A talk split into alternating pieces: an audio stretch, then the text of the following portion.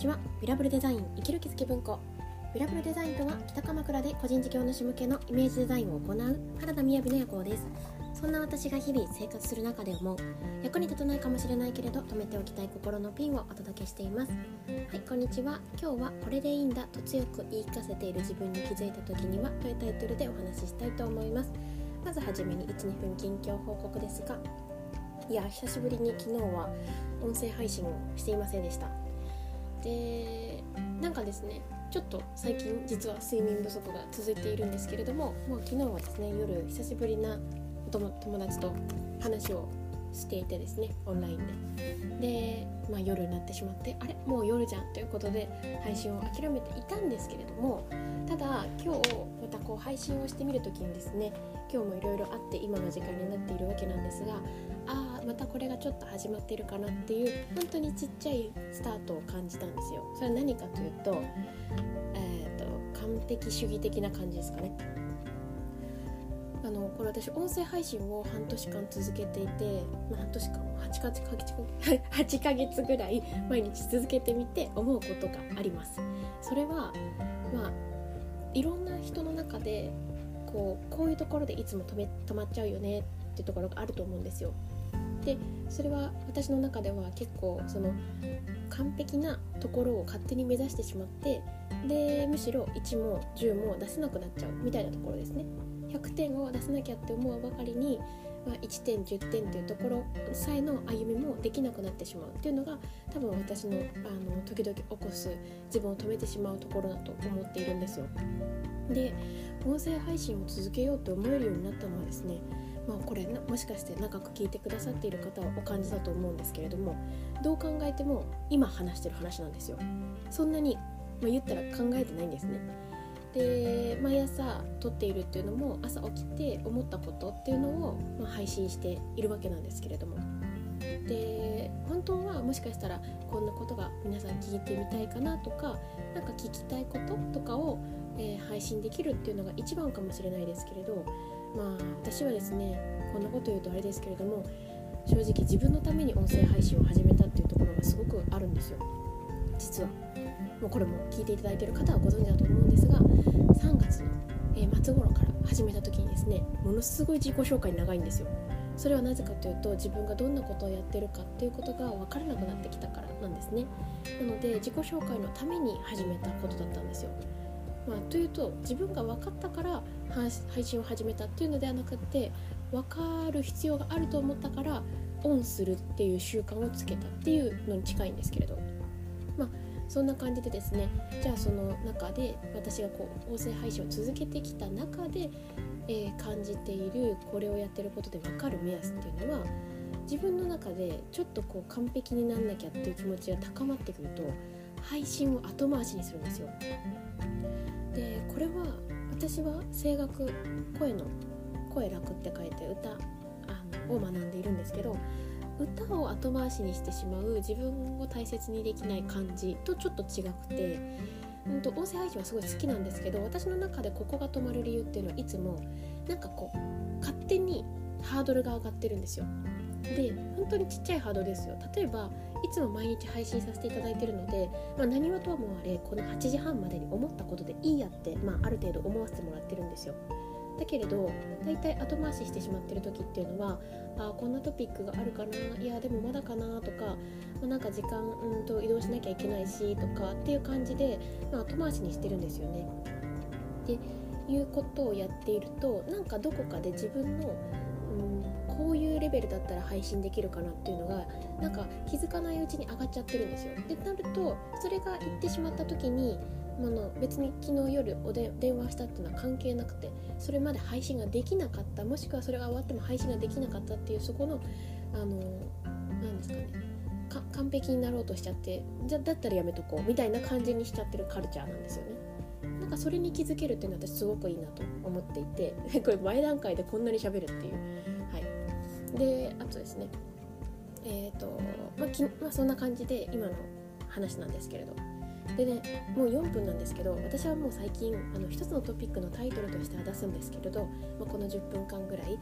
あの何か気がついたこととかシェアできたらなと思っているのでえっ、ー、とまだ近況報告は続きます。で、えーとですね、今日は昨日鎌倉の広報鎌倉が届いたんですよ。でもうあらかた読んだので捨てようかなと思っているんですけどその前にですねあのちょっとこれはシェアできたら面白いなと思ったんですよ。それはですねこと今月の広報鎌倉に、えー、地球温暖化防止のための食品ロスっていうのが SD SDGs の観点から書いてあるんですね。でちょっとこう読みながら話をすると、まあ、世界で生産された食料の3分の1は捨てられているっていう話らしいんですねだからもうもったいないっていうの問題にはとどまりませんとで、えー、とこのねあの私が見ている候補鎌倉には市内で開封されずに捨て捨てられてしまった食品っていうのが写真に出てるんですよ。だからなんかちょっと変な話ですけどこれ回収したゴミを多分取っといたんですよね。で例えばあのおむすびで半額になってるやつ半額ってついてるのが多分もうそれをさらに過ぎちゃって捨てることになったりとかあのなんですかね。あ多分これらは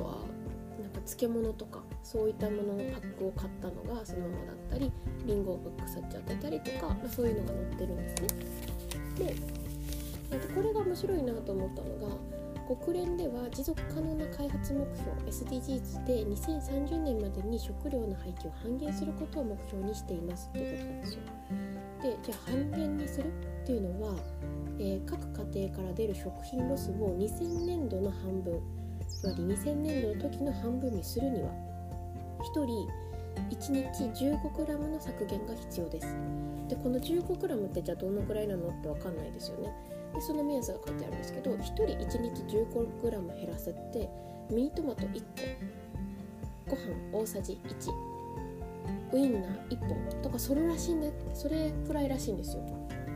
っていうとなんかそれぐらいだったら減らせそうな気がしますよね。でもまあまあこれ毎日なんですけれど。ただこれを皆さんが一気に始めることができれば2000年度の半分になるらしいです。というところでもう7分になりましたけれどもえー、今日のタイトルってお話ししていたこれでいいんだと言い聞かせ自分に聞かせている時に気づけた時ですね。で昨日はですね、えー、1日3回ぐらい打ち合わせがいろいろあったんですけれどまその途中でですね私があの一緒に勉強講師の思考の学校の講師の勉強もしていた時に、まあ、あの同じように講師をされてる方とお話をしていて気づいたことなんですけれどそれは何かというとですねなんかご自身とかは、まあ、私自分の中でもこれでいいんだってなんか強く言い聞かせてる時ってないですか？自分に。でなんかなんていうんですかね今私は10月なので一応来年からこういうことをやっていこうということを決めている時期でもあります。ででもそういう時っていうのはなんかこうワクワクを持っていてでできれば人に話したいぐらい、まあ、私すごいもう5回ぐらいそれを人に喋っていますけれどあの人に話したいなっていう気持ちが強いと思うんですよでそれは聞いてっていう感じなんですけれどどちらかというとそういうのではなくって何て言うんですかね例えば私が今うんとあちょうど去年の8月頃とかはその講師講座っていうのがあった時にいや私は受けないって決めたんですね。で、まあ、それって多分本音を言うと受けたかったんですよ。受けたかったんだけどいろいろなんか自分の中でうんだってフリーランスで始めてるのにそんな莫大なお金かけるなんてとか、まあ、いろんなこう理由があって私は受けなくていいって決めたんですよね。だからそうやって止めとかないと多分逆側に行っちゃうからなんですよ。とか止めておかないと自分の本音に気づいちゃうから止めちゃうんですよね。でこれでいいんだって強く言い聞かせてる時言い聞かせている自分に気づいた時なんかついついそうしがちだなっていうことが思い当たる人いますかね、私は結構わかるんですけど。そういう時にはどういう風にするといいのかなっていうふうに思ったのがはえっ、ー、とですね。周りを信じて感じていることを伝えていくこと。多分そういう考え方をする人ってなんか、うん、タイプで言うと長女さんが多いっていうか。自分の中で決めてこれでいいんだってすること。なんかなんだろうな。もっと本当は困っちゃったとか悩んでるって迷ってるとか人に言えたら多分いいと思うんですけどうんそういう無邪気さっていうのは結構押し殺しがちな方は特に多分自分の中の会議でとはいえですね周りのことも見ながらあ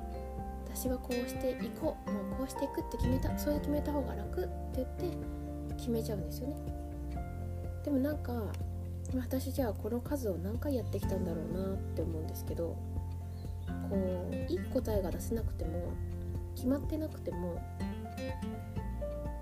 自分が感じていることを周りを信頼して伝えられることが多かったら変わってきたところはきっとあっただろうなって結構思うんですよね。なんていうか人がコラボレーションできる隙間があんまりないんですよね。そういう自分っていうところ。なんでなんかこう周りを信頼して周りを信じてで自分が感じていることもう答えにまだ行き着いてないんだけどこんな感じなんだっていうことを話せるっていうのが一番いいんじゃないかなっていうふうに思います。なんかこうなんで今回このタイトルにしたかっていうとこれでいいんだって強く言い聞かせてる自分には一番自分が気づいているはずだと思うんですよね。耳の中で心の声聞いているので。偉そうになんかそんな話をさせていただきました。はいもう12分です。はい今日はですねこれでいいんだと強く言い聞かせている自分に気づいた時にはというタイトルでお話しさせていただきました。今日も聞いていただいてありがとうございます。それではバイバイ。